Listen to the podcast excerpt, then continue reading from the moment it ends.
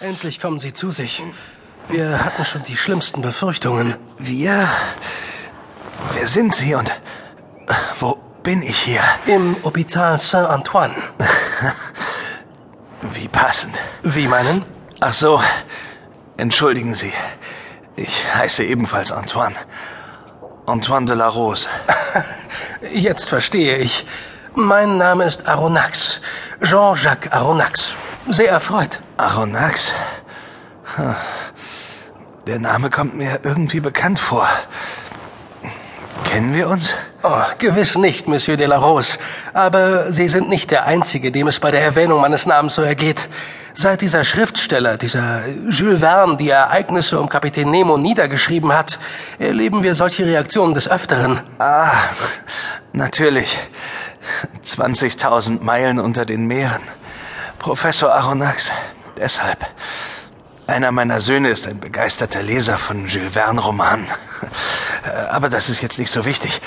Ich muss nach Hause. Meine Frau Jeanne, ich muss wissen, was Sie mit ihr gemacht haben. Äh, ist Ihre Frau eher klein und hat wildes rotes Haar oder hager mit pechschwarzem Schopf? Rothaarig. Aber warum fragen Sie? Haben Sie sie gesehen? Liegt sie auch in diesem Krankenhaus? Äh, nein, das nicht. Aber zwei Frauen dieser Beschreibung waren es, die Sie hierher gebracht haben. Zwei Frauen? Sind Sie sicher? Todsicher. Und meiner Frau ging es gut? Soweit ich das beurteilen kann, ja. Sie schien vollkommen unverletzt und wohlauf. Auch wenn ich das Gefühl hatte, sie fühlte sich, ja, wie sag ich das jetzt am besten, etwas unwohl, so als hätte sie Angst vor der anderen Mademoiselle. Der Schwarzhaarigen? Genau. Letizia. Sie wissen, um wen es sich handelt? Ja, das weiß ich. Eine Freundin Ihrer Frau? Nein, ganz und gar nicht. Merde. Ich muss hier raus. Sie sind schwer verletzt, mein Bester. Sie sollten sich ausruhen. Aber das kann ich nicht. Es geht um das Leben meiner Frau und das meiner Kinder. Ach, fast hätte ich es vergessen. Sie hat Ihnen etwas dagelassen. Einen Brief. Was?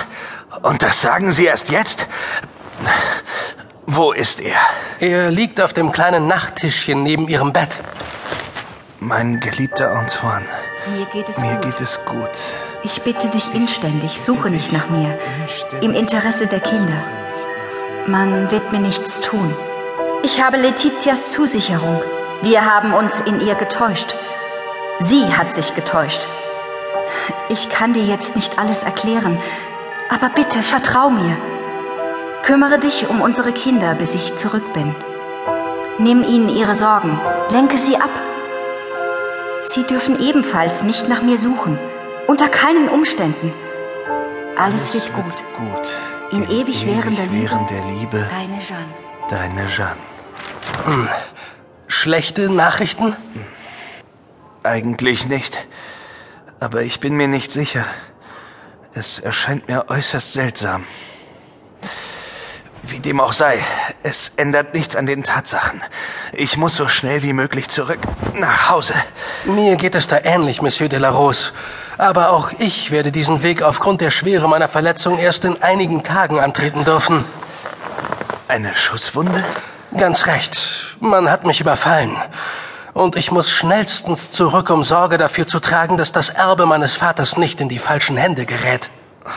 Das klingt mysteriös. Ah, das ist es auch, mein Bester. Das ist es auch. Sie ablenken. Bitte? Äh, Ach nichts. Sagen Sie, ich möchte keinesfalls aufdringlich erscheinen, aber darf ich Sie nach den näheren Umständen des Überfalls fragen? Sind Sie Polizist? So etwas ähnliches, ja. Ähm, Meine Kinder sind. Also. Haben Sie vielleicht die Artikel über die Entdeckung der Kathedrale unterhalb der Ile de la Cité gelesen? Der Kathedrale der Macht? Dem sagenhaften Glaubenszentrum der Jünger des wahren Kreuzes?